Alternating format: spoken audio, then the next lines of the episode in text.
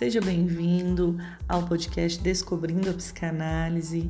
Meu nome é Josiane Rodrigues e esse é o quadro Conceitos.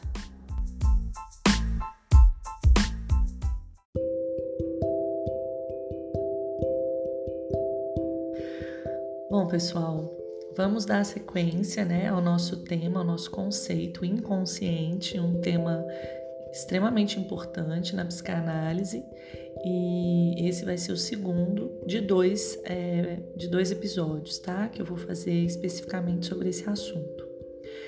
Então vamos tentar concluir aí, né? Fechar esse tema. Vamos pensar assim na linguagem que existe ali no inconsciente.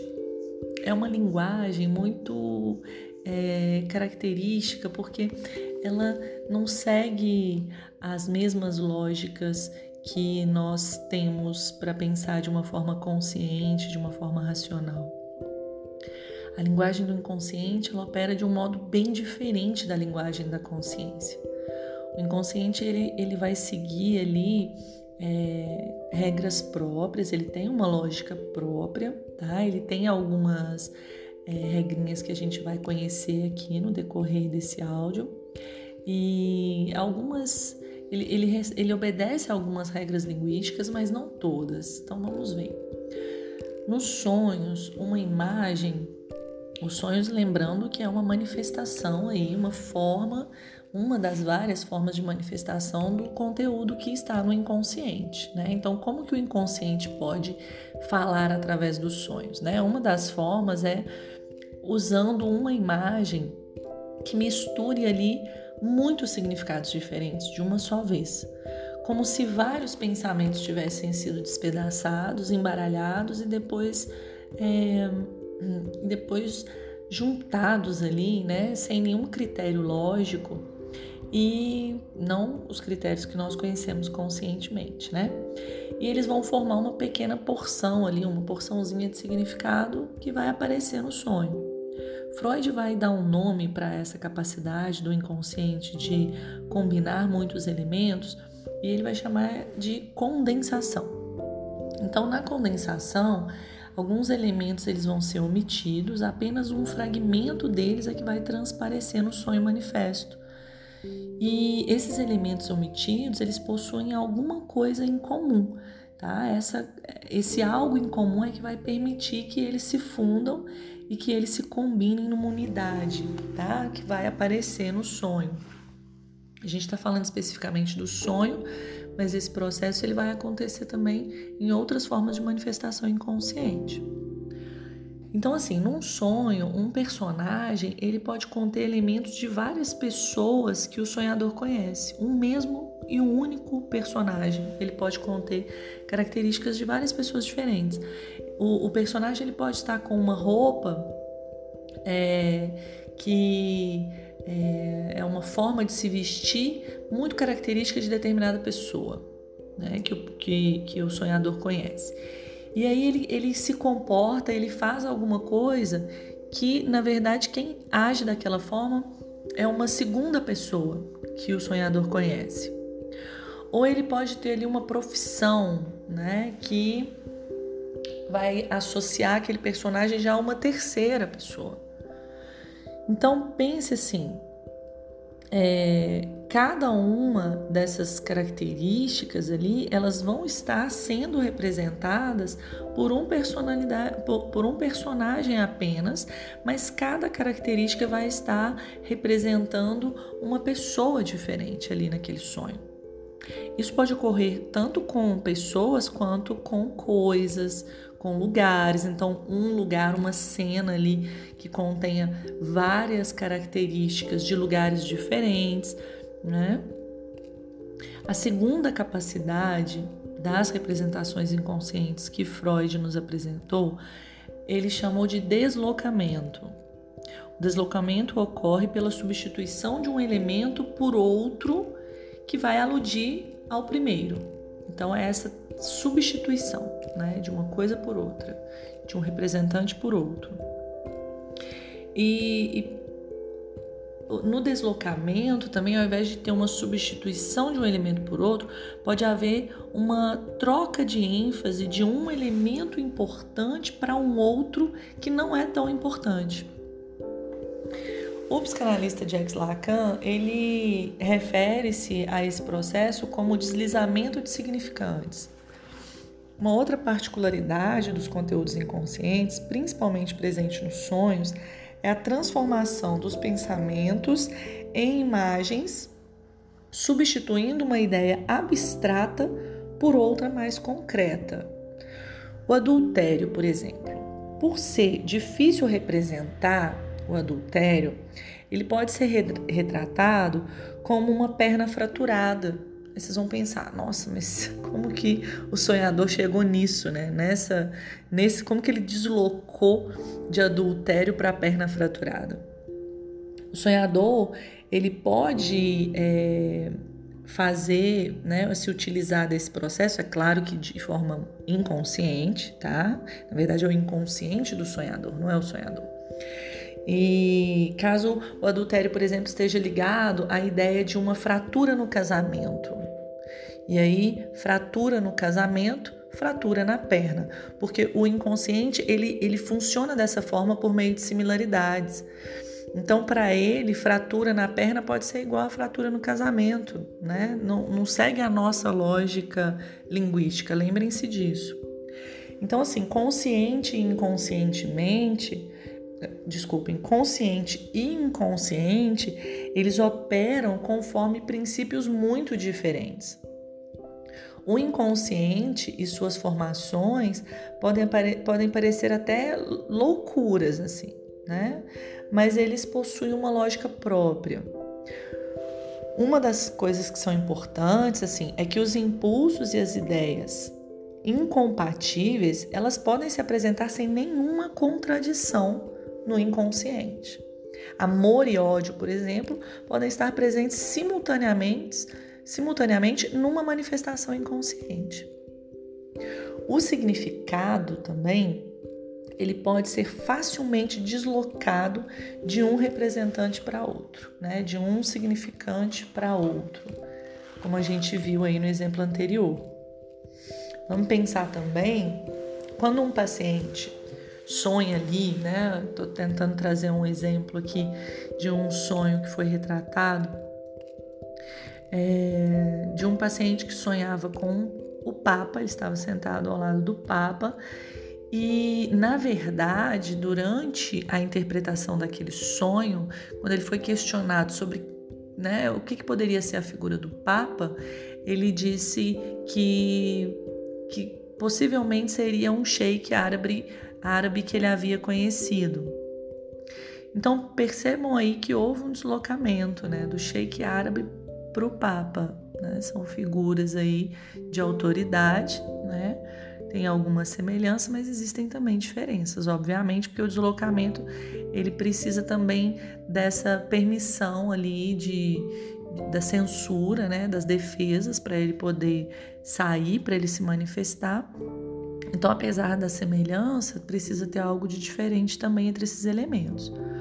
O paciente é, desse caso, ele era celibatário, ele era solteiro e o, da mesma forma que o Papa, apesar de que ele gostaria de ter várias mulheres como o sheik. Então olha como que o inconsciente ele vai fazendo ali substituições, né? Ele vai é, fazendo combinações, associações ali de uma figura com a outra e, e aí o paciente ele consegue tirar várias interpretações daquela cena, né? Até porque um, um, um, um símbolo ali, um personagem, uma imagem pode estar dando, trazendo vários elementos ou vários fragmentos ali para apresentar o desejo, esse conteúdo que está no inconsciente. Então, muitos significados diferentes podem ter sido reunidos numa mesma imagem, que é a condensação. Se a gente seguir o exemplo do Papa, o paciente, quando ele é questionado sobre sobre, sobre as feições desse Papa, né? Para ele falar mais sobre isso. Ele se lembra de uma moça que ele estava muito interessado e ele fala que os, os traços do rosto do Papa eram muito semelhantes ao dessa moça. Veja que o Papa, além de estar representando o sheik que o paciente conheceu há algum tempo, ele também é, condensa na sua imagem o rosto com traços da mulher de interesse do paciente que sonha. Isso também a gente pode observar esse mecanismo, né? essa, essa presença de vários elementos num, num elemento só, é, nas obras de arte, né, nas pinturas, as pinturas surrealistas principalmente, né, como que um elemento ali pode estar trazendo vários significados diferentes. E então assim, o, o, o paciente ele estava se vendo representado ali no Papa por essa, essa característica do Papa de ser celibatário, né? Mas ao mesmo tempo o Papa estava associado ao sheik, que é um homem que contém várias mulheres, e isso expressava o desejo do paciente também, né, de, de poder se relacionar com várias mulheres. Né? Ao mesmo tempo, o Papa tem as suas feições ali com traços de uma mulher por quem o paciente estava atraído. Então a gente não, né, não vai entrar assim no detalhe da interpretação do caso, mas só para vocês terem exemplos aí de como que esses mecanismos que o de funcionamento do inconsciente podem afetar um conteúdo. Os processos inconscientes, eles também são atemporais. Então, eles não seguem uma lógica do tempo. Passado, presente e futuro convivem simultaneamente. Por isso que a psicanálise, ela se interessa tanto pelas experiências do passado, do paciente, porque as experiências do passado, aquilo que ficou registrado no seu psiquismo, não é porque aconteceu há 10, há 15, ou há 20, ou há 50 anos que isso ficou lá no passado. Para o inconsciente, não. Aquela, aquele registro ele pode estar ali atuando no aqui e no agora, tá? Então, é, não existe um, um, representante antigo, um representante velho, um representante ultrapassado, né?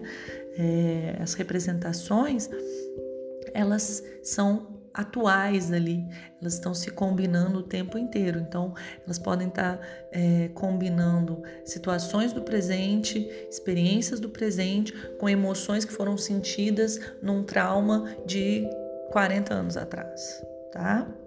O inconsciente, ele representa a realidade psíquica externa e por isso que os sonhos e as alucinações, elas são percebidas como reais, né? Um paciente que está alucinando, ele não é, consegue ter uma percepção de que aquilo se trata de uma construção né, da sua psique. Na verdade, ele tem uma experiência de estar realmente é, ouvindo alguém o chamar, né, é, vendo pessoas rindo dele.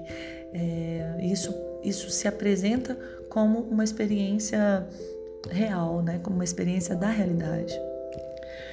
Mesmo que apenas um trechinho do sonho é, vá permanecer obscuro, né? A gente consegue fazer uma interpretação dos sonhos, tá?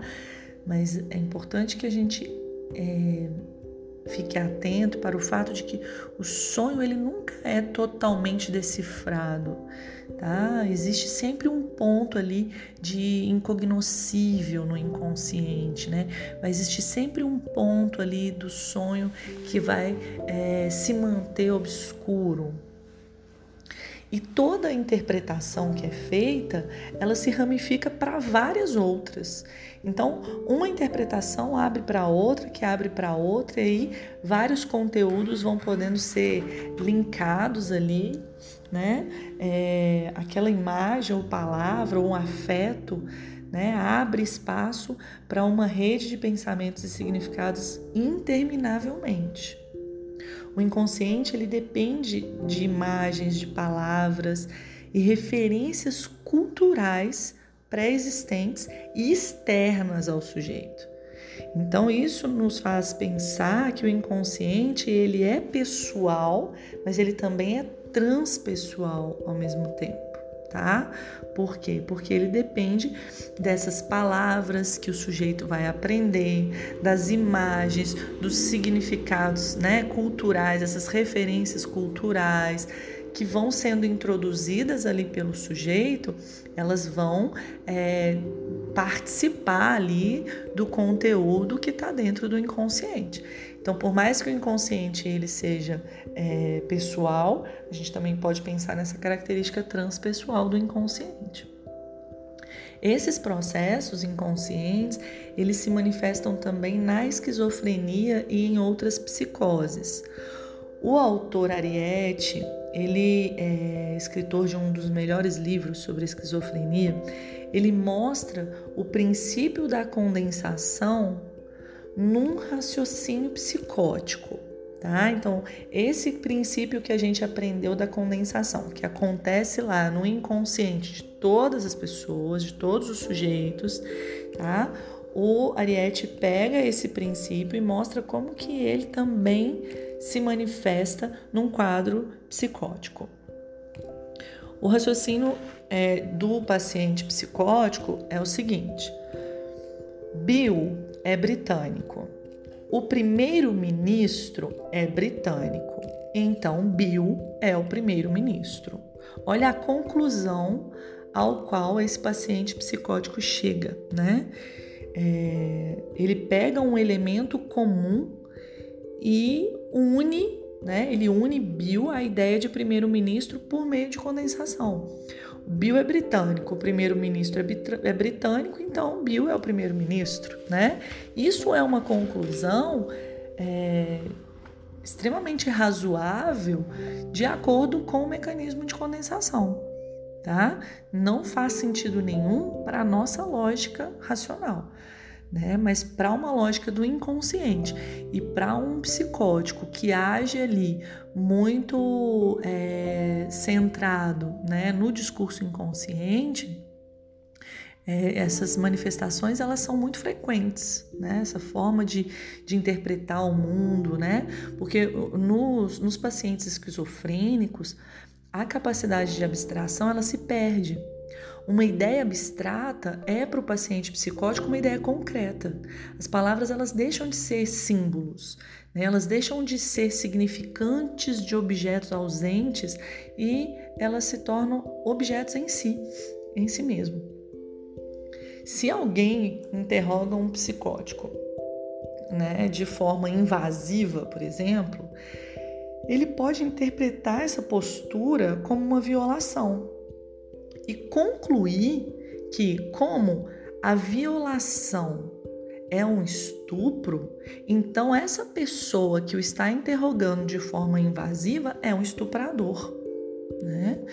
É, os artistas, quando a gente pensa nos artistas, eles também têm uma proximidade com esses processos inconscientes, mas não é de uma forma desenfreada assim como os psicóticos né? Eles não, não se desconectam da realidade dessa forma.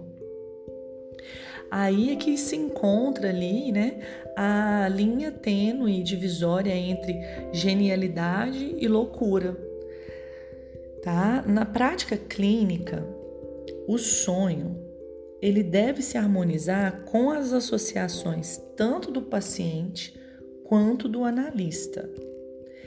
E é importante a gente pensar que não há um, significado conclusivo para o sonho.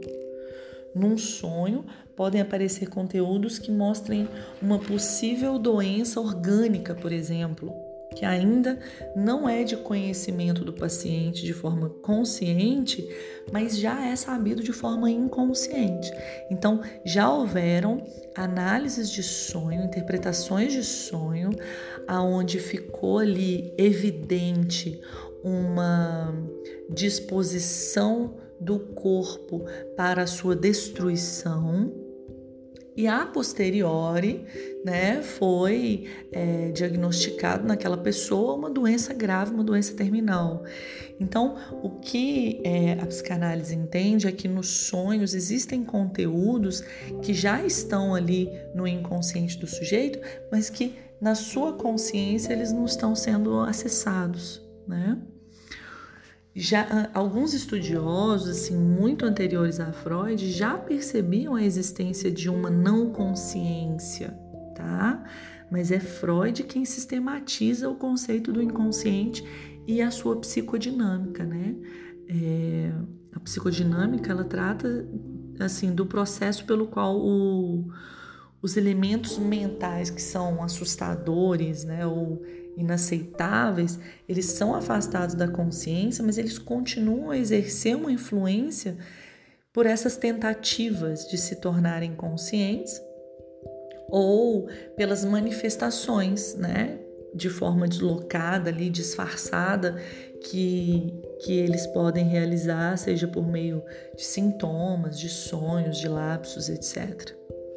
Então, Freud ele vai formular também um conceito que é o conceito de transferência. A transferência ela é um modo repetitivo com que as pessoas se relacionam com outras. Elas têm ali modelos de relacionamentos que se repetem de forma não consciente e são baseados nos relacionamentos que elas construíram ali na infância com os pais ou com os cuidadores, né, nos seus primeiros anos de vida. Então aqueles aqueles modelos, né, aquela forma como ela se relacionou com seus primeiros cuidadores, vai deixar algumas impressões que vão impulsionar uma certa repetição futura nas suas relações com as outras pessoas. E boa parte do trabalho do psicanalista consiste em explorar essa transferência do paciente com relação a ele, a ele o próprio analista, né? Porque o, o paciente ele vai trazer também essa repetição, né? Esses, esses moldes da forma como ele se relaciona com os seus cuidadores, ele vai trazer e vai projetar isso na sua relação ali, vai transferir isso para o, para o, o, analista, né? E o analista ele fica muito atento a isso, né? As, as demandas, a, aos pedidos, a, enfim, qualquer tipo de manifestação, né? De exigência, de expectativa ali que possa ser é, direcionada, endereçada ao analista é extremamente importante para o processo de interpretação de como que esse paciente funciona. É uma espécie ali de memória, né, de marca, que leva a uma expectativa do que acontecerá nos relacionamentos, a partir do que aconteceu lá nos modelos de relacionamento da infância do paciente, tá? E aí, assim, hoje nós temos uma nova linha né, de, de estudos que é a neuropsicanálise, né, que é um link aí entre a neurociência e a psicanálise. É, são estudos muito atuais. Eles revelam né, que o nosso cérebro, é, a parte direita, o hemisfério direito do cérebro, que é especializado na percepção visual, em imagens, em emoções, é a base do inconsciente. E o hemisfério esquerdo, que é especializado em processos linguísticos e lógicos, é a base do consciente. Esse último, né, o hemisfério esquerdo, a base do consciente, ela, ele amadurece um pouco mais tarde e ele se torna o dominante.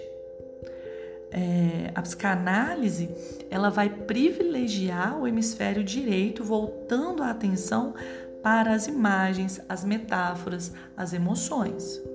Agora, existem outras terapias, como a cognitiva, por exemplo, que ela faz o oposto, ela se volta para o lado esquerdo do cérebro e vai desconsiderar o inconsciente e a participação dele ali nos sofrimentos, nos adoecimentos dos pacientes. Né? É, existem alguns traumas extremos, né, que são assim avassaladores, que podem provocar o que Freud nomeou de dissociação. A dissociação, ela se caracteriza pela ruptura de processos mentais, de modo que o que se conhece e se sente em um estado da mente não se conhece nem se sente em outro. Essa cisão, ela caracteriza o distúrbio de personalidade limítrofe. E em casos extremos, ela chega a configurar as personalidades múltiplas, né? Tem vários filmes que retratam né, os casos de personalidades múltiplas e, e, e representam ali né, o que, que aconteceu ali. Aconteceu realmente uma dissociação né, por, em detrimento de algum trauma que essa pessoa vivenciou. Para que a gente entenda a dinâmica da mente, a gente precisa compreender a diferença entre repressão e dissociação. A repressão, ela acontece em virtude de um conflito psicodinâmico interno. Né? Então, alguma emoção, alguma ideia que é insuportável para o sistema psíquico manter na consciência, ele reprime, né? ele recalca, tá? Agora, a dissociação ela acontece como resultante de uma imposição externa traumática. Tá? Então, é uma experiência traumática que faz ali é, romper, né? Há uma cisão entre determinados processos é, psíquicos. Vamos ver, por exemplo, é, o relato de uma paciente esquizofrênica ela se queixa de terem tirado sangue do seu braço. E algumas vezes ela chega a dizer e se queixar de que tiraram o seu braço.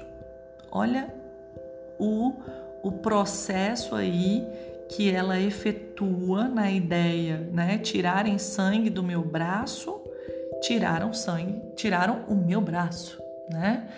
Então ela pega uma parte pelo todo isso é muito característico de do funcionamento dos conteúdos ali no inconsciente, tá?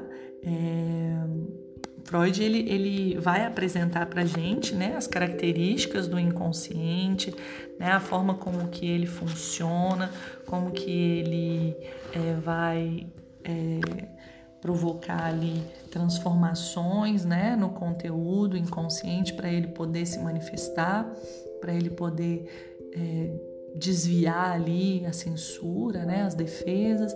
Então ele faz uso de alguns mecanismos, né? E, por exemplo, o inconsciente ele não reconhece negação. Não existe é, não sou feliz no inconsciente, né? Essa palavra não, ela não é, desculpa, ela não é representada no inconsciente. É, o, o, inconsciente também é atemporal, como eu falei, né? A gente tem aí uma presença e uma interrelação né, de todos os tempos é, nos conteúdos. É, o, o inconsciente muitas vezes ele pode tomar ali uma parte pelo todo, como no exemplo que eu citei da paciente esquizofrênica. Ele também condensa e desloca significados, né, como a gente falou mais no início, e ele segue o princípio da simetria. O, o no inconsciente, é, os conteúdos eles têm ali eles não têm uma diferenciação muito grande de um para o outro, sabe? Eles são agrupados. Então, por exemplo, é, vamos pensar na ideia: a folha é parte da planta. No inconsciente, a planta é parte da folha. Essa é, relação que ele faz, esse princípio de simetria que ele impõe sobre os conteúdos é muito comum. Um outro aspecto do inconsciente é agrupar representantes num conjunto. Então ele vai agrupar vários representantes ali que, por terem algo em comum, ficam ali como se fossem a mesma coisa, sabe? Então, por exemplo, é uma modalidade de agressão ali, dar um soco, é um xingamento, né? É percebida ali pelo inconsciente como idêntica a uma agressão extrema, né, como um assassinato. Então, é, é, isso ele pode fazer esse tipo de agrupamento. Isso segue a lógica do inconsciente. Para que o deslocamento ocorra, então, né, como eu falei, uma, uma coisa ela vai ser tomada por outra, mas é necessário que exista alguma diferenciação entre elas, tá? Para que a censura permita a sua manifestação. A gente entende assim que é, no nível mais profundo do inconsciente, no seu nível, vamos pensar, nuclear, né? Seu núcleo, não existe diferenciação alguma de nada. Então, tudo é uma coisa só. É a simetria total. Encontramos ali, como diz o, o como diz Bion, né? Encontramos ali é, a divindade, ou como chamou Lacan, o grande outro, o sujeito dos sujeitos, que nunca pode ser objeto de satisfação de ninguém. Bom, resolvi terminar com é, esse trecho, assim, achei ele até poético, me fez pensar um pouco na, em algumas teorias espiritualistas, né, que falam como que o eu sou né? É essa ideia de totalidade, de indiferenciação, né? Que não existem é, um ser humano diferente do outro. Na verdade, todos somos uma coisa só, né? E aí esse todo reunido representaria o divino, né? Esse todo reunido que seria o grande Deus. Então é, eu achei, eu achei bonito assim, né, para a gente poder pensar em como que isso está ali no núcleo do nosso inconsciente, da parte mais obscura da nossa psique, né? E, e como que isso tem uma voz imperativa na nossa forma de se relacionar com o mundo, né? de se relacionar conosco, com, com os nossos objetos de amor, com as pessoas, tá? Bom, eu espero ter trazido para vocês assim uma, é, uma clareza com relação ao conceito do inconsciente. É, qualquer dúvida que vocês tiverem, podem entrar em contato comigo pelo Instagram que está aí no é, josiane.sr.psi. E a gente vai ficar por aqui e até o próximo conceito, né, no nosso próximo episódio aí. Um abraço virtual para você.